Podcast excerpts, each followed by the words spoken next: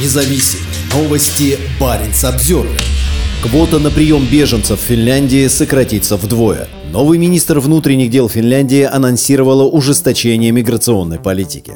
Министр внутренних дел Финляндии Мари Рантанин заявила, что миграционная политика страны развернется на 180 градусов. Условия, на которых можно попасть в Финляндию, находиться и оставаться здесь будут ужесточены, цитирую чиновницу Уля. Как сообщила министр, правительство снизит квоту на прием беженцев вдвое. Она составит 500 человек. Также новое правительство увеличит число депортаций людей, получивших отказ в предоставлении убежища. По словам Рантанин, финские власти в последние годы пренебрегали правилами принудительного возвращения на родину. Попытки выглядеть хорошими для всех и принимать как можно больше людей неразумны, заявляет министр. Однако она обещает, что Финляндия и в будущем станет поддерживать беженцев из ближайших регионов, в том числе Украины. Новый кабинет министров Финляндии был сформирован 18 июня. Как отмечает Лемонт, это правительство станет самым консервативным со времен окончания Второй мировой войны. Одним из пунктов программы Кабмина значится ужесточение прав правила миграции. Сейчас в Финляндии находится более тысячи россиян, которые покинули свою страну после объявления частичной мобилизации. Они просят политического убежища, но рассмотрение их кейсов было заморожено.